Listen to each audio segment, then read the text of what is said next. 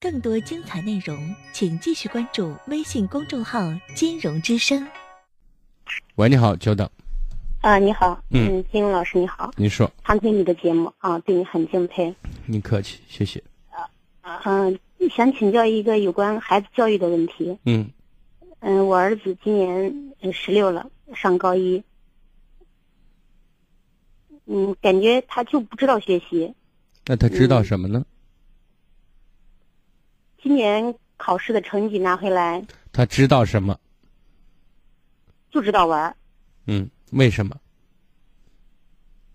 感觉他初三中考完以后，感觉心就放松了。嗯，这段时间上高一一学期了，然后感觉回来就很少看书，回来几乎没带过课本儿。嗯，你们觉得，你们在孩子的成长和教育引导过程当中，作为父母亲错误在哪里？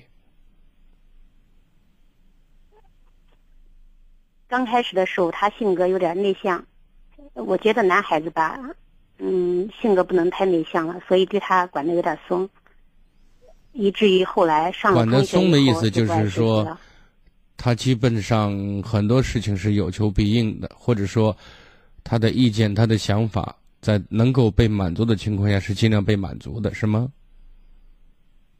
啊，对，就是的。那他性格现在还内向吗？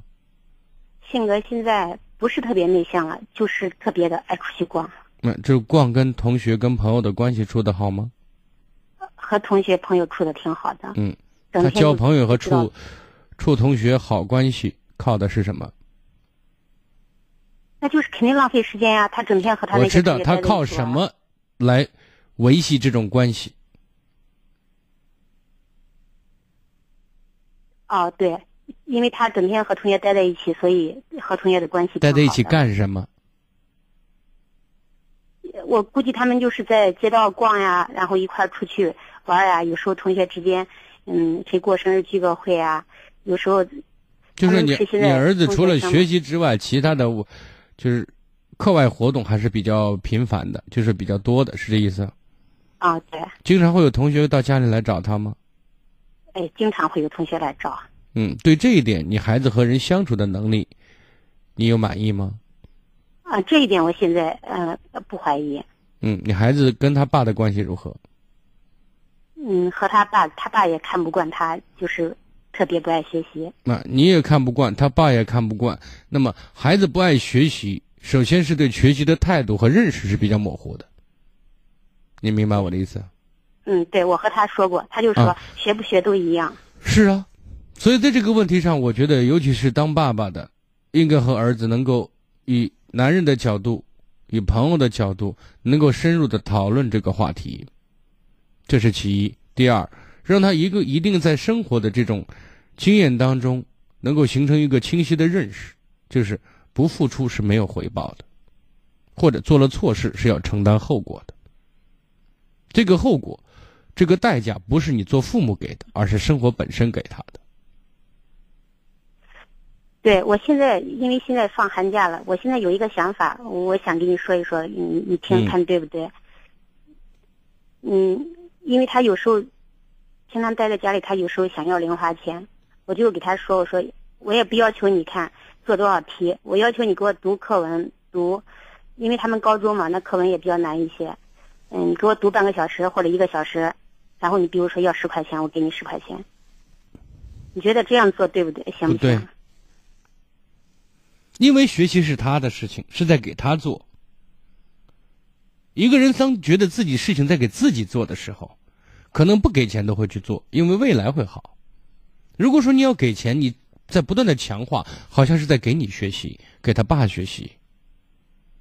本身学习是一个苦差事，他获得好的结果的历程，这个过程是比较漫长的，知道吗？而现在他对他的生活来讲，不缺吃不缺穿。你说未来生活会如何糟糕，他几乎是没有多少体会的，他也不大相信。那么现在他只顾眼前，眼前最开心的事情就是玩儿。那么玩需要钱，然后你给他提供了一个得到钱的机会，好，你读一个小时的课文。那你知不知道，当一个人去做一件事不走心的时候，会出现什么效果？糊弄洋鬼子呢嘛，对吧？而且呢，某种意义上，他把父母会当猴耍，知道吗？他知道你想干什么，知道怎么能得到自己达到自己的目标，而他这目标又非常短视，最后和你们是斗智斗勇。你觉得你可以斗过你孩子吗？我认为你斗不过。那现在我彻底不给他零花钱，你说行不行？零花钱是一定要给的，零花钱一定要给。那给他零花钱了，他就一天待在外边就不回来。你看，给他零花钱，他的零花钱会随着他的年龄增加，需求会增加，但是这个零花钱在某种意义上是合理的，知道吗？比如说一个月给你五十块钱。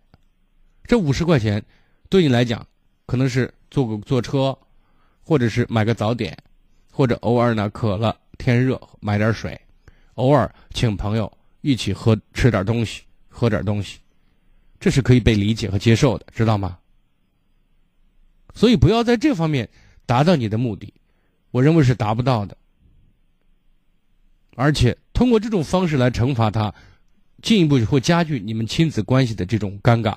或者这种艰难，孩子十六岁了，很多道理、很多观念是可以跟他论证清楚的。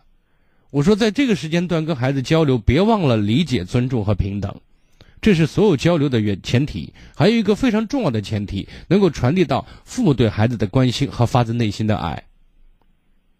这两点具备的话，很多道理、很多想法是可以论证清楚的，并且被他从发自内心的接受。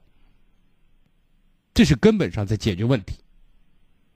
那么还有我刚才谈到的，如果说我们在这有些问题是论证清楚的，而且事实证明的确是那样，那么他就会知道，哦，原来是这样。我不做的话，我倒霉的是我自己。你告诉我，你孩子不学习，他可以体会到自己很倒霉吗？他考试成绩不好，不好咋了嘛？你把我看两眼放那儿，我该干啥还干啥着。啊，对，但是他他现在对成绩就是满不在乎的。所以谁给他这样的想法和经验的呢？为什么我刚才一再强调，他该承担的后果一定要承担，该接受的惩罚一定要接受，而这种后果和惩罚不是你们给的，是生活给的。这一点我不知道你能不能理解，就是说父母不会说在这难为你什么，但是我们不让你干什么，我们会告诉你原因。但是我们不会因为你做错了而鄙视你，而拿话刺激你，而挖苦你和讽刺你。这些是方法问题，明白吗？那你现在你要相信一点，你你希望你儿子好，你儿子本身也想好，只是他目前的对这个问题的看法是比较短的、比较浅的，而你没有这么多年给他学会了给他得遮风挡雨的经验。有机会看看书，多学习学习，在这里面更多的是学会听你孩子说，给孩子表达自己的机会，而不是你们总是在不断的去指责、埋怨、唠叨他，不总是听到你们的声音。我希望孩子说话的机会比你们去教育他、去指导他的机会要多得多，因为很多问题是在交流过程当当中，你问我答过程当中得到一个明确的答案。我现在觉得，就是你让他自己承担后果吧。他现在才高一，不可能到了高三以后才让他承担后果吧？那当然不是了。现在承担的后果，比如说他考的不好，那至少他第一个第一个后果，他心情不好。如果他对这个问题的看法觉得无所谓的话，可能在这一点上不会怎么样。但是呢，他会在老师面前没有没有地位，同学之间。他应该说也不会怎么看好。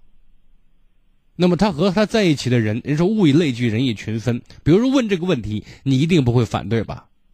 对。那么你儿子会反对吗？那些孩子都是。你儿子会反对吗？我相信他也不会反对。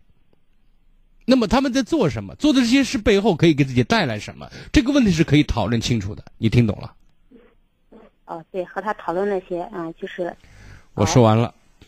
好，再见。更多精彩内容，请继续关注微信公众号“金融之声”。